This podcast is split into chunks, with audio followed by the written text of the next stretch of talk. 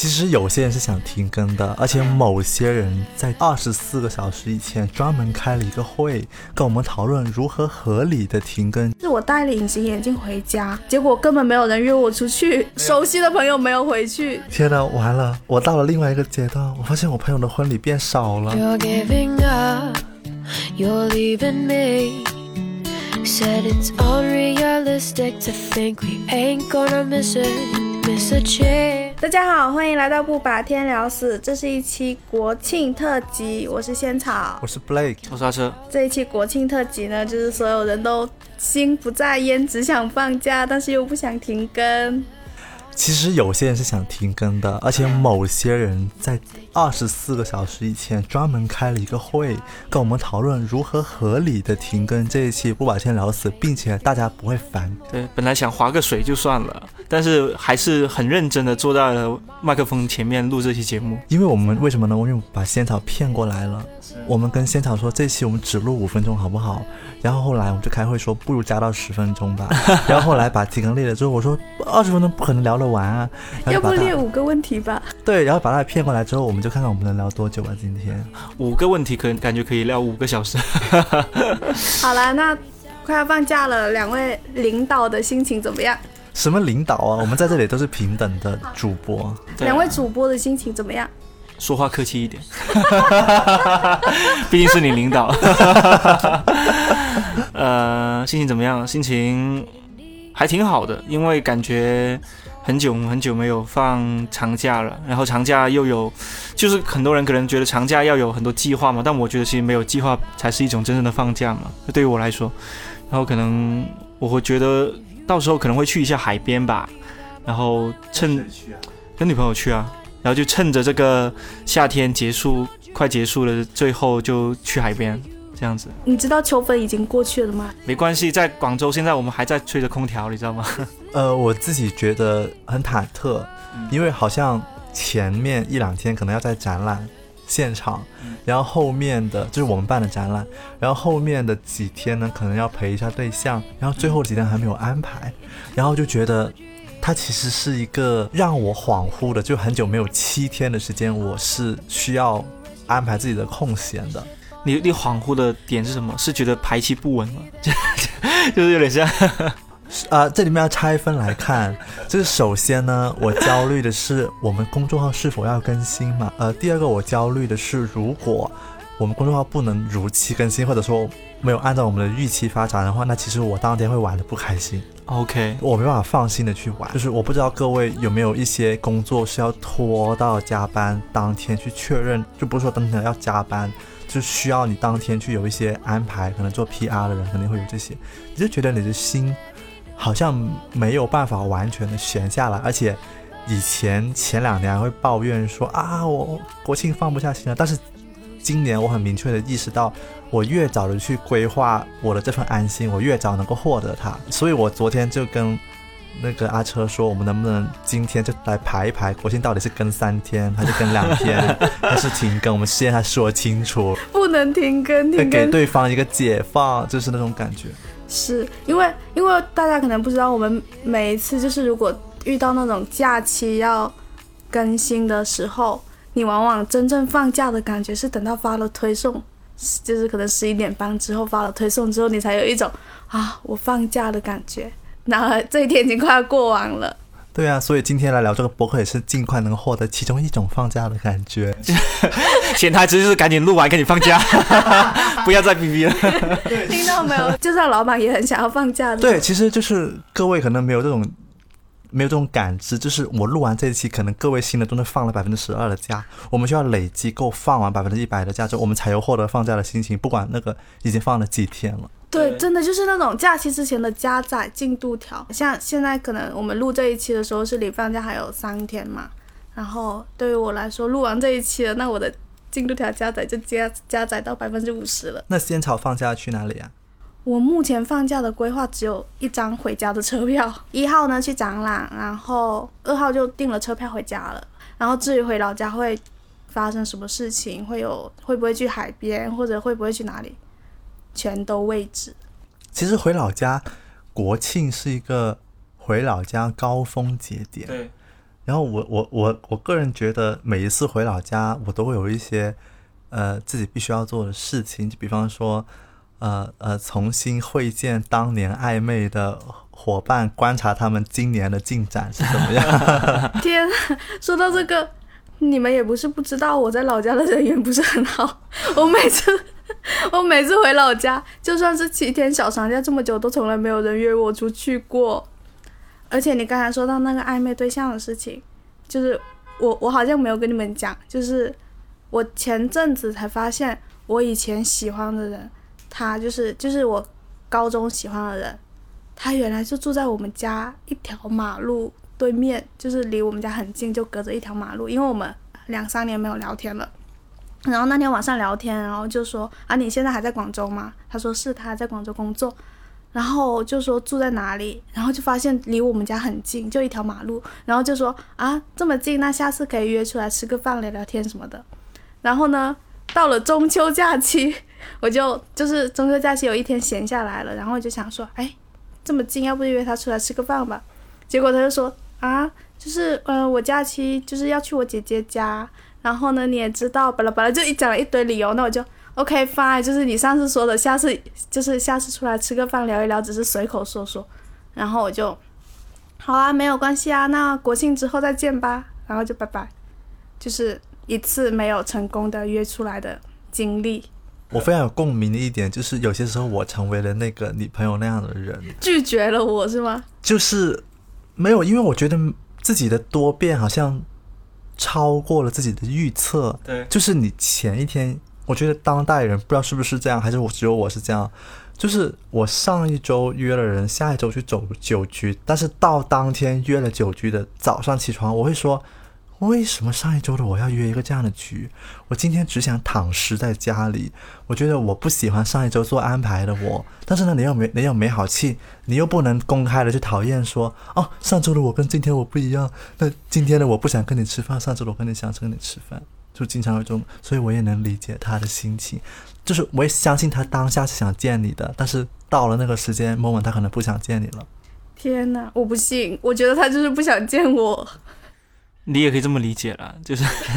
那也没 没关系啊。所以我在想，虽然他自己说了说什么中秋国庆之后，就是等你，因为他国庆不回老家嘛，嗯，然后他说等国庆之后，等你回了广州之后，我们再约吃饭嘛。然后在心里想，你想的美，我不会再主动约你了。我总感觉有时候说这种话是真的是客套话。我跟我那些同学都已经约了三四年都没有见过面，后来他们都已经结结了婚，结了婚之后就更加不出来了。就是特别是老家老家结了婚的朋友实在太多了。后面就是有一次我跟我爸妈出去吃宵夜，发现隔壁桌就是我小学同学，带着一家三口这里三个人吃砂锅粥，然后我就过去打了个招呼，然后呢叫了个小孩说叫叔叔。然后我就叫叔叔好，然后我又回到回到回到我爸妈的那个桌上，跟他们一起去吃吃宵夜。我在那一刻觉得，好像两代人重叠着重叠了在一起，我仿佛变成别人口中的叔叔，但是在我这就是在我爸妈这边，我还是个小孩，这种感觉。对，就有点像你在不断的跟进他们的人生，看看他们到了什么阶段，然后跟你去对比，其实是一种乐趣。然后还有一个具体的场景就是。啊，特别是像我这种小镇青年，就家里比较真的很小，大家爱去奶茶店也就那么几家，咖啡店也就那么几家。当你坐在那里的时候呢，总会有那么一两个人走进来，你看起来很脸熟，但是你不知道他们是谁。那他们也盯着你盯了两三次，他们也知道你是谁，但是你也不太，他也不太记得你的名字了，可能就会。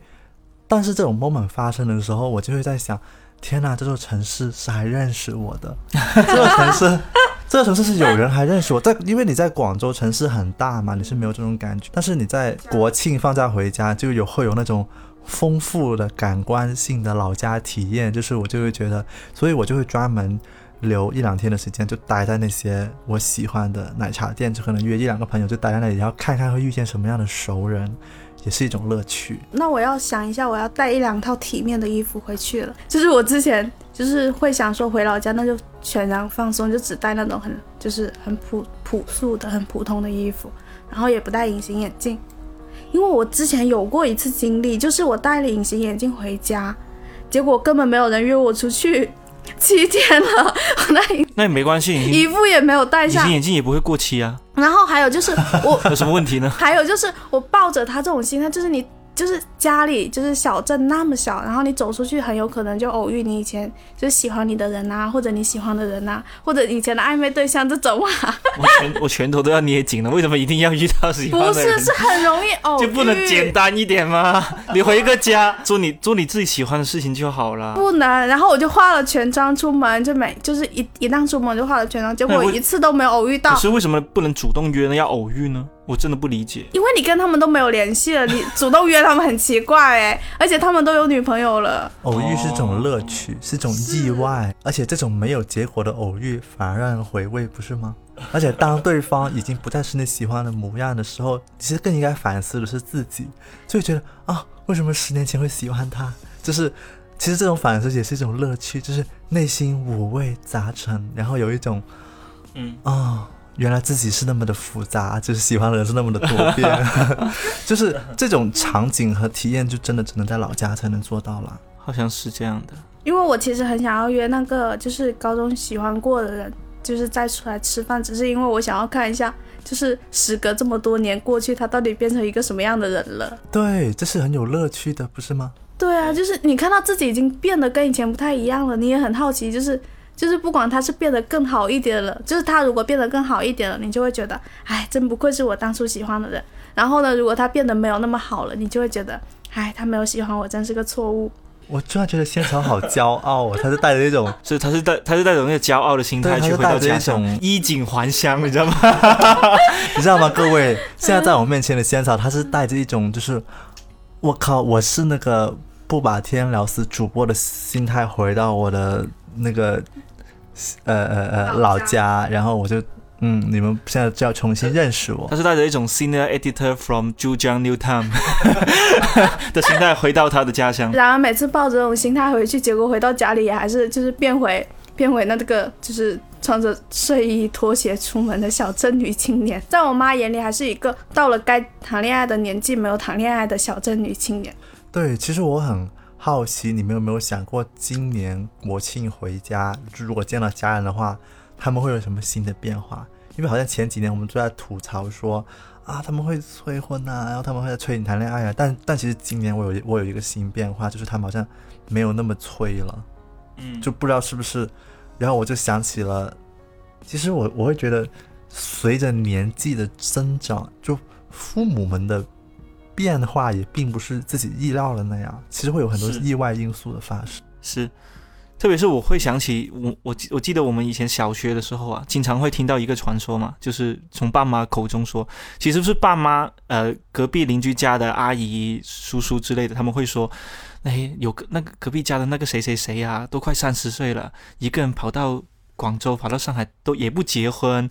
不知道干嘛，天天一天到晚的很少回家。就是我们当时小时候也会觉得这些人很奇怪嘛，然后后面长大之后发现是我们自己。我们我们就是他们口中那个奇怪的从大城市回来的青年，你知道吗？所以我们宁愿要在老家做一个奇怪但体面的人，所以这也是为什么我们要到精挑细选两套衣服回老家的原因。虽然我们奇怪，但至少我们穿的还算体面。我每次回家都会挑衣服嘛，然后像可能 T 恤、背带裤、牛仔裤这种，就觉得没有什么问题的带回去。然后因为我前几天是去拍摄，然后就穿了一件背心吊带嘛，然后我就发了朋友圈，发了照片，然后那个朋友圈就没有屏蔽我爸妈，结果被我妈看到了，我妈就来微信私聊我说怎么穿那么少，然后我就发现就是过去三年的夏天我都是穿着吊带的，但是我妈从来不知道这一点，因为我每次回家都从来不带吊带出门，就是不就是从来不带吊带回家的。然后就发现，其实我妈确实也没有很完整的认识我夏天的样子。哦对，还有这种莫名其妙的触动，是，就感觉家人其实也并不熟悉自己这些年来的变化。对，因为你每次带回老家，你就很容易还是就是先习惯性的扮演一下你以前在家的样子。对，而且你说起这点，我还想到一个呃放假的乐趣，就是你会发现你会跟家里也多年经过多年的筛选之后，其实不仅是你变成了奇怪的人，嗯，一定有其他同学变成了奇怪的人。然后呢，有一个快乐的地方就是你们要重新连接对方，就是你们要重新建立那个奇怪的人的圈子，这也是我最近在做的事情。就我发现我朋友圈里面也有一些，就是当时一起努力读书，现在保持单身或或者并没有结婚计划，然后或者说是现在都在城市里面独自生活的人。然后我们我就在单独约他们出来吃饭之后，我就都问他们一个问题，就是，呃，你现在对感情怎么看啊？就是会 update 他们对感情或者对生活规划的看法。然后发现他们还好是一样的，对，跟自己是一样的，是吗？对，但是然后我那天就跟一个以前讲话经常傻笑的，就是男同学出来喝奶茶嘛，我发现他的肢体动作啊、傻笑的频率啊、讲话那种气调啊，都跟当时他坐在我面前的时候是一样的。然后我就跟他说：“我说我说你好有趣哦，你没怎么变哎。”就是你没有变成像其他人那样，就是说，哎，很成熟了或怎么样了，你还是那个调调，我觉得就很妙。就我觉得我以前没有办法去以这么长的一个时间长度去观察一个人，但现在可以了，然后就会觉得，哦，那我们重新拉个群吧，然后就就是又重新，虽然那个群很快就会死掉了，但 但至少我们还是做了重新拉群这个动作。其实挺开心的，你发现很多人还是你想象中，就是记忆中那个样子。就是他们 keep 的很好，那种，比如说像刚刚的对于结婚或者感情的看法，那种 open mind，如果他们当年也是很 open mind，现在还是很 open mind，你会觉得很开心。就你不是一个人嘛，就因为身边有很多人，其实都会，特别是放假的时候，我感受得到的就是，我看的朋友圈基本上很少会有那种一个人出去玩的朋友圈，基本上都是一群人出去玩。对对对，越来越少一个人去享受假期的那种假期分享了。然后我可能就是为数不多的，就是那种一个人，或者是只有一两个好朋好朋友，像你刚刚说的，就是那种奇怪的人的聚会，跟两个人拍张照这样子。对对，基本上都是这样子了，很少会有那种很就是像我们这种放假之后就会消失在。家乡里面的的人，其实我是放假的时候，我还是保持像你刚刚说的保持观察，特别是留意我自己家人的变化。像去年的话，他们是催催婚啊，或者是会旁敲侧击说为什么还还不赶紧有结婚计划。但今年他们开始去筹划我们，呃，就他们退休之后的计划会告诉我们，就他们也会把他们的对于未来生活的规划告诉我们的时候，我就觉得。好像变得跟以前有点不太一样了。对，大家可以憧憬的一点就是，随着你经济的独立，就是他们会越来越把他们内心的想法分享给你。对，就是因为他们不得不发现，你也开始成为了家里的支柱，他们经济状况啊会逐年暴露给你。就是就是每一年都会觉得，天哪，我又知道了家里多一点的信息。天哪，我又知道了家里原来什么时候曾经要接近破产。然后天哪，就是 曾经要接近破产。对，就是天哪天哪，然后就是不断的在有很多。当然也会有残忍的部分，也会有快乐的部分，都会传到你的耳朵里面。嗯，所以其实这也是一个值得期待的事情嘛。嗯，因为毕竟我想起我以前，我家人在我的心里面，我觉得是相对冷漠的，就是他们不会把他们心里话说出来。然后最近我妈给我讲了一个她的心理的活动，就是她现在不是一个人来到广州嘛，这几天她其实在做那个什么眉毛的，呃，一个变美的一个东西。然后，纹眉，对，反正就是肿了嘛。然后她肿了之后呢，她就说：“哎呀，我要去到我朋友家里待着了，就感觉要藏起来吃她朋友家的饭什么的。”然后呢，他说他就昨天就在他朋友圈待的时候，他就观察到了一个细节，他就说他发现。他很喜欢吃那些要剥开的那些水果，什么什么那些柚子哦，对他很喜欢吃剥开的水果，也太多了吧！我刚刚想了一下，剥开柚子就是我妈很喜欢吃柚子，但是她在家里从来都是剥给我们吃的，就是都会包好，然后放在桌面上，大家就拿拿着来吃。他他说，呃，他那个朋友因为挺有钱的，而且他们两个住在一起，在广州，他就说他昨天在朋友家观察到，原来他朋友的老公会给他包柚子吃。然后他就说，他的问法是这样的：他说，为什么他们家那么有钱，她老公还是会愿意包柚子给他老婆吃啊？可是这个因果关系也很奇怪，这个因果关系很奇怪，为什么有钱就不包呢？就是好像在他的眼里，就是有钱的男人是不应该对女人这么温柔的，对，就是或对。然后他就很触动，然后就是就是，然后那个时候我刚刚在看《再见爱人》，你知道吗？《再见爱人》里面刚刚播到其中一对夫妇。很认真的在讨论说，这十年来我们都分隔两房，在一起结婚之后反而越来越孤独了。然后刚好我听到这个对话，刚好我妈就在说这个，我就觉得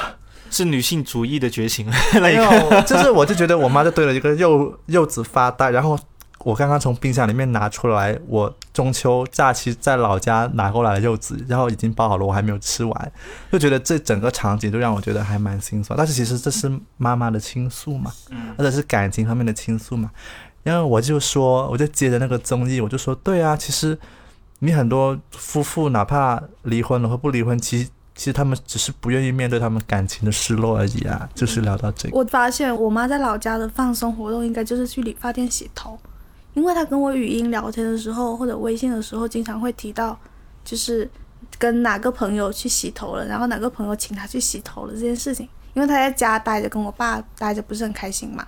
然后我就在想，要不我国庆回去请他去理发店洗一次头吧，就是、可能这个就是我假期要规划的一个活动。请他，是陪他吧？其实哎陪他，然后给他付钱，他会更开心。他一般开了卡的，他们不是你请他，好像也没什么安慰。没有，因为因为你听我讲，因为我完全刚刚跟你共鸣到了，我完全忘记了，原来我假期还有另外一个乐趣呢，就是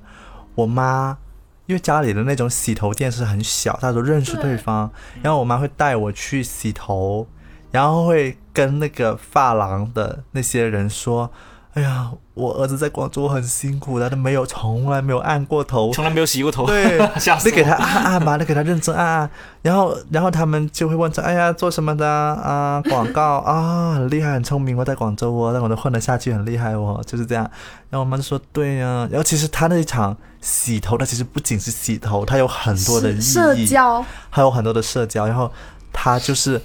所以他在按那个头的时候，你就觉得你重新融入了老家的社交圈。然后，然后那个阿姨就会说：“哎呀，这么辛苦，按久一点啦。”就是马上回到了。很久一点。但我妈可能没有开卡，但是如果你帮她付钱的话，她就会用那种，她就可以很骄傲的跟那个理发店的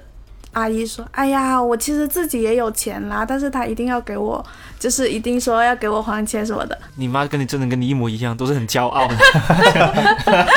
这叫给妈妈哎炫耀，的机会。这就是给妈妈炫耀的机会嘛。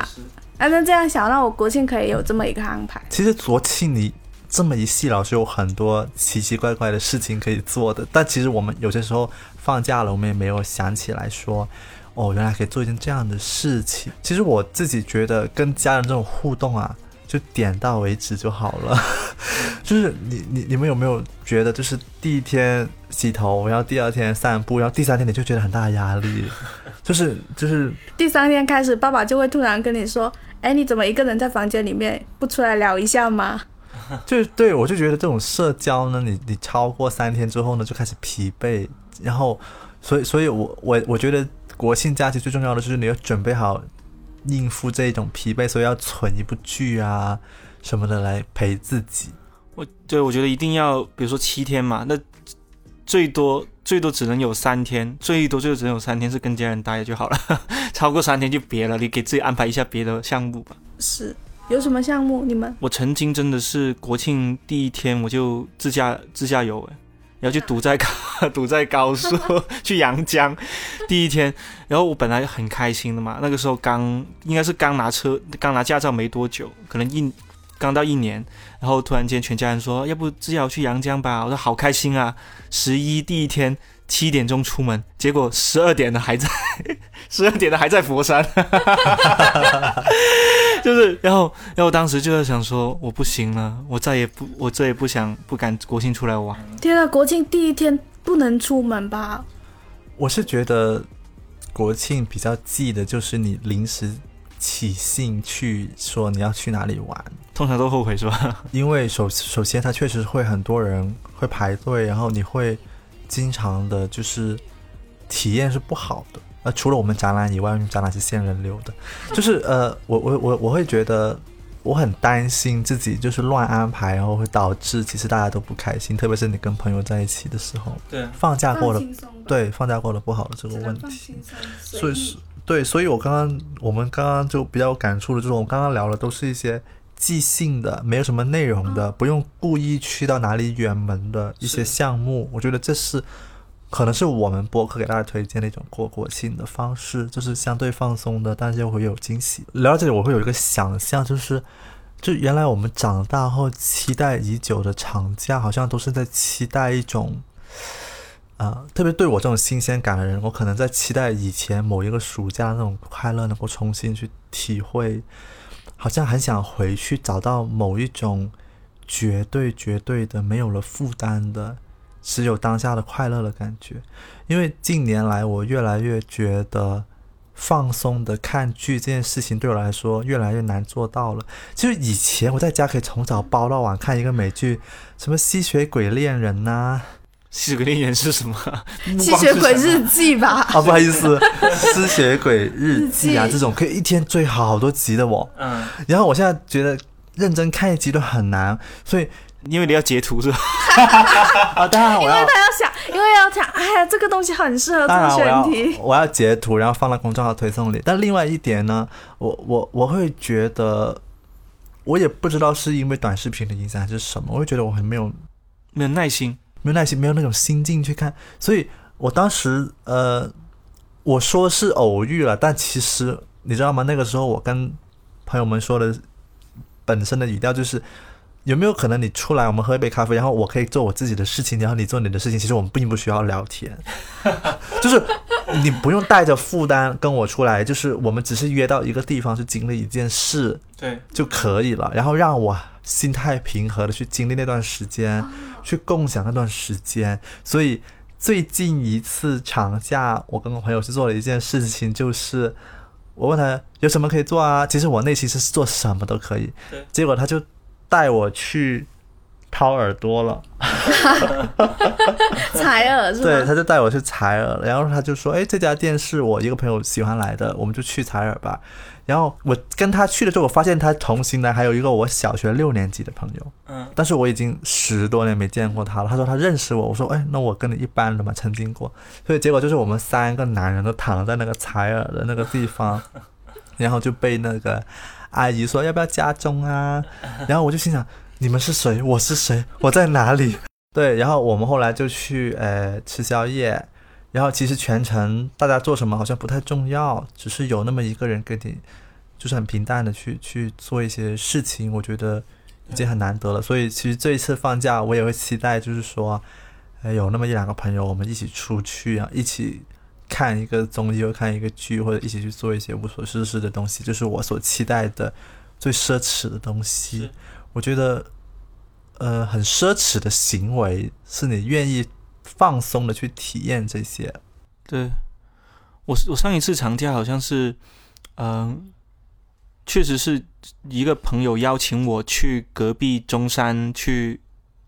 找好喝的咖啡店，然后其实我当当时没有抱多大的期待，因为我觉觉得就是叙叙旧而已嘛，没有很简单，但是。我跟我们两个人可能很早，一大早八九点就坐上了那个动车，就去了中山。一下来打车去到那些咖啡店附近的时候，我真的惊呆了，觉得那个街区太好看了。就是，呃，我想象中可能只是一个像跟我们在广州看的喝的咖啡店差不多，但是事实上在中山有很多的街道是非常漂亮，那树也很漂亮，然后他们的那些楼房有点像香港那种屋，就是那种屋村的那种那种感觉，是有。不同的颜色去区分它，而且是有很很好看的名字，比如说有银河村，有有彩虹村，就是有很多不同的村落都有各自的特色。就他的小，你走进他的街区，看着那些小朋友在围着那个公园玩，然后你在旁边喝咖啡。那天是我觉得，呃，这几个假期以来可能最开心的一次吧。就其实我们全程没有怎么说话，我们甚至连拍照都没拍，我们连拍咖啡的照都没有拍，但是我们就是在那里仿佛是。换了一个地方去享受一个下午，那种感觉很放松。嗯，我突然觉得我国庆回家可能没有办法拥有这样的生活了，因为能够跟我一起就是做这种你们刚才说的这种事的朋友们，他们国庆都没有回去。他们去哪里玩了？就他们有的就留在广州，然后有的要去参加婚礼，然后有的就是去杭州。我完了，我国庆回家，因为熟悉的朋友没有回去，天呐，完了！我到了另外一个阶段，我发现我朋友的婚礼变少了，他们该结婚的已经结完了，还没结的也不会邀请你。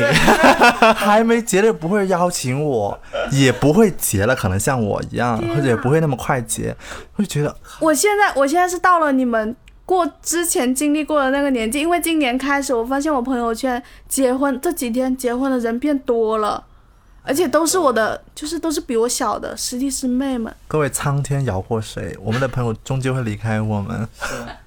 他们终究会建立他们的小家庭。所以你的国庆总的来说就是选择安静的自闭是吧？呃，因为刚才其实听你们聊，我有在想说，我要不要主动一点去，在我通讯录里面找一个遥远的、很久没有联系过的什么小学同学、初中同学、高中同学出来，就是出来喝个奶茶聊一聊天，这样子可能会找一天，但是我不知道找谁。OK，我要告诉你的一个结果就是一定要厚脸皮做这件事情，因为很多人他真的会不回你，用假的借口，或者说他说哎呀我不在，其实他在，或或者说他你说他没有空，他结果他跟别人在奶茶店偶遇了，就是我觉得这些东西都是很正常的，因为大家确实年年纪不一样，但是不要因此感到失望，苍天饶过谁？曾经我也是这样拒绝。因为我告诉你去采耳的那个朋友，我那天说漏嘴了。我说，其实我也问了很多人，他说：“天哪，我们只是其中一个。”对，然后我我就大方的承认，就是说其实是，但是我说我问了十个人，那十个人都没有回我，我说你回我了，就是我也跟他说了实话，我觉得他也会原谅我啊。其实他可并不一定会原谅我，但但但我就觉得其实很坦诚的去问，然后你很有可能你问很多个才有一个，然后你不要因此觉得哎呀我的人际很差呀，呃我又怎么样了，其实很正常，就就非常正常，没有被拒绝是常对被拒绝是常态。然后我们就祝大家在老家假期愉快。假期愉快。对啊，在广州或者是在自己工作的城市也玩开心一点吧。是对我们这一期的国庆放假真的干脆利落，哎，真的看到各位真的很想放假，对不对？虽然你们看不到大家的眼神，但是呢，现场的另外两位主播仙草和阿车已经眯着眼睛等着那个放假的 moment。等着结束的 moment 啊！最后玩个 O game 好不好？用 O game 结束。我认真准备了。你解释一下 O game 吧。O game 呢，就是阿车，就是之前阿车一直跟我们玩的一个游戏，就是二选一，就是他会列两种情况，然后你一定要在里面选其中一个。然后我觉得这个游戏还挺有意思的，所以今以后的播客节目可能也会不定期，就是偶尔以这样子的游戏结尾。OK，然后听众朋友们，就是你们也可以在留言里面，就是给出你们的选择。放假第三天会发生一件事情：第一，睡到下午三点，然后蓬头垢面出出门扔垃圾，穿着妈妈的，就是穿着你妈妈或者你妈 你爸爸的那种大大的睡衣下楼的时候，遇到了你的中学白月光和他的另一半哦，早上八点。被老板一个电话叫醒，说有一个项目要临时加班，但是奖金非常丰厚。肯定选第一个啊！我感觉我不想蓬头垢面的出现，那你就只能加班。天哪，你太爱工作了，你太爱他了。因为我觉得啊，加班总比在他面前这样好吧？我觉得好落魄啊。我觉得我的人设不是这样的，我不能够以这么落魄的一个姿态出现在他们面前。你好看重体面哦，但其实这个问题我自己想，但是我自己纠结了很久，然后我觉得最终还是选择蓬头垢面，因为我觉得大家都会选蓬头垢面吧？对，不一定，不一定，真的不一定，很好奇。对，很好奇大家的答案。就是有可能，有可能觉得说，反正见面的机会也不多，他也不一定认得我是谁。因为我觉得见高中白月光这件事情，就我不知道你这个问题是现在还是不是白月光。嗯，如果是的，其实内心是会有波动的，就是这这波动其实会影响你持续的心情的，它不，它并不是那么一瞬间的东西。但是你想一下，有可能你就是其实你选第一个的话，有可能它就会变成你以后灵感的来源。啊，所以他还能接第二个广告，对不对？接就接三问的广告，刚好是一个爱情的选题，然后我刚好可以因为蓬头垢面，昨天的蓬头垢面，然后写写了这条。不是那种早安面霜之类的吧？真的，只要你抹了这个，遇到白月光也不用怕。好了，那就祝各位假期愉快，假期愉快然后他们也可以跟朋友玩一玩奇怪的哦。是拜拜拜拜